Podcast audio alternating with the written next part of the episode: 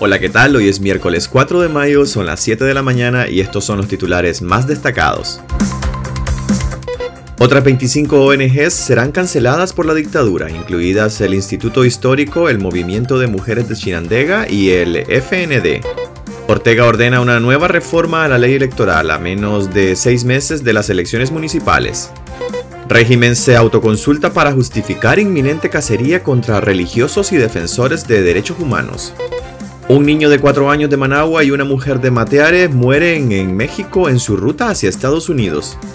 Salvador Espinosa y Xochitl Tapia inician proceso de asilo en Alemania después de ser expulsados por Ortega.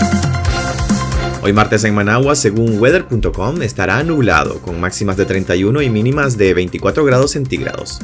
Y ahora sí, soy Edwin Cáceres y les doy la bienvenida a AM, el podcast de noticias matutino de Despacho 505.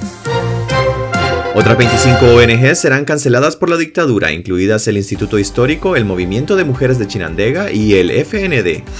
La Asamblea Nacional controlada por el FSLN tiene sobre su mesa la solicitud de cancelación de otras 25 ONGs nicaragüenses. Es la segunda petición de ilegalización masiva de organizaciones en menos de 15 días que se gira en Nicaragua. El pasado 20 de abril, la aplanadora rojinegra aprobó la solicitud de cancelación de un número igual de organizaciones, bajo el argumento de que violan la ley especial de agentes extranjeros y otras normas que rigen sus operaciones. Entre las organizaciones que serán ilegalizadas estará la la Asociación Civil Instituto Histórico Centroamericano, un centro creado por la Compañía de Jesús hace más de 30 años que tiene como sede el campus de la UCA, y la Asociación Movimiento Fuerza Democrática Nicaragüense o Residencia Nicaragüense, que dirige el exaspirante presidencial Luis Fley. También fueron enlistadas asociaciones y fundaciones que soportan el funcionamiento de una diversidad de organizaciones, desde clubes sociales y profesionales hasta centros de pensamiento y organismos dedicados a la atención de áreas sensibles como la promoción de la educación, medio ambiente, desarrollo comunitario y de atención integral de la mujer y otras poblaciones vulnerables. La solicitud de ilegalización, como se ha vuelto recurrente, fue presentada por el Ministerio de Gobernación y patrocinada por el diputado Filiberto Rodríguez, que escala un informe institucional en el que acusan a las organizaciones de transgredir las normas que rigen su quehacer en Nicaragua. La lista completa de organizaciones a ser canceladas la pueden consultar en despacho505.com.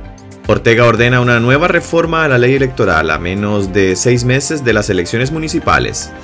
El régimen de Daniel Ortega mandó este martes a la Asamblea Nacional una iniciativa para reformar la ley electoral, a menos de seis meses para que se lleven a cabo las elecciones municipales previstas para noviembre próximo. Las reformas que proponen los orteguistas están encaminadas a recortar a 20 días el periodo de campaña electoral, tanto para las nacionales como para las municipales, así como aumentar de 400 a 600 el número de electores en las juntas receptoras de votos, entre otros cambios. La iniciativa fue presentada por 75 diputados orteguistas y en el texto señalan que la última reforma a la ley electoral se hizo hace un año, es decir, el 5 de mayo del 2021, a pesar del llamado de la comunidad internacional y los sectores de la oposición nicaragüense que proponían un marco legal que garantizara unos comicios libres, justos, transparentes y observados.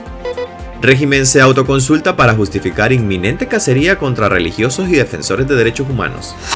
El régimen de Daniel Ortega se prepara para iniciar la cacería de religiosos y defensores de derechos humanos en Nicaragua, después que la Comisión de Justicia y Asuntos Jurídicos de la Asamblea Nacional presentara las conclusiones de una consulta a puertas cerradas entre militantes, funcionarios públicos y policías sandinistas para reformar leyes. La consulta realizada por la Comisión de Justicia entre miembros del Frente Sandinista no solo busca ampliar la pena de cárcel para los acusados por traición a la patria, al proponer pasarla de 15 a 20 años, sino que demanda cárcel para los religiosos y defensores de derechos humanos. Las víctimas que asistieron a la consulta, según la comisión, expresaron que las penas deberían ser más severas y demandaron justicia para con los religiosos y directores de organizaciones de derechos humanos que se involucran en la llamada aventura golpista de 2018. La Comisión de Justicia pidió adicionar al artículo 409 del Código Penal la incautación de bienes de todos los condenados por traición a la patria, con el argumento de que se trata de una pena accesoria.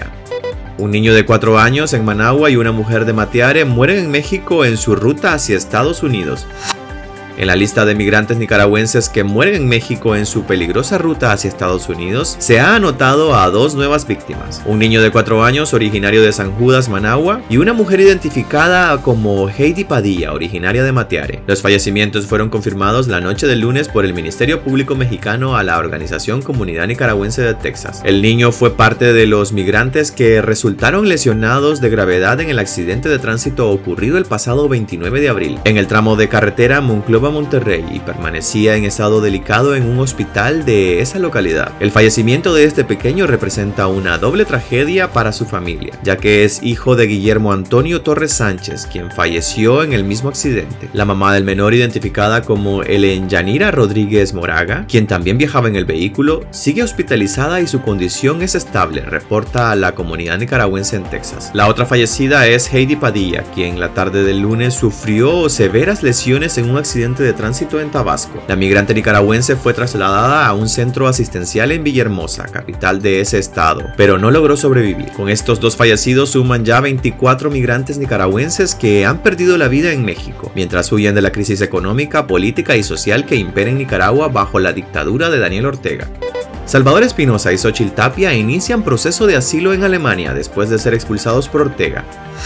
Los productores Salvador Espinosa y su esposa Xochitl Tapia, dueños de Saxo Producciones, iniciaron el proceso de solicitud de asilo en Alemania, país al que viajaron el pasado 22 de abril después de ser desterrados de Nicaragua por el régimen de Daniel Ortega y Rosario Murillo. Ambos se encuentran en la ciudad de Hamburgo, iniciando el proceso de solicitud de asilo, el cual dura bastante tiempo. El primer paso es registrarse, proceso que puede tardar entre 10 días a 3 meses. En esta primera etapa de registro nos están brindando todas las necesidades que tienen las personas tanto alojamiento como alimentación, explicó Espinosa. El siguiente paso es una entrevista donde los artistas contarán todo el proceso que vivieron desde su captura hasta su salida del país. Luego esperar una respuesta la cual puede llegar pronto o tardar, todo depende de los casos. Se supone que nuestro caso es fuerte y bastante particular por las condiciones en que dejamos el país, manifestó Salvador. Espinosa y Tapia fueron detenidos el 12 de abril cuando se encontraban en su casa en el reparto San Antonio de Managua. En otros puntos de la capital también capturaron al vocalista Josué Monroy y al productor Leonardo Canales. Este último fue deportado a Costa Rica y Monroy fue expulsado a El Salvador, ya que también tiene esa nacionalidad.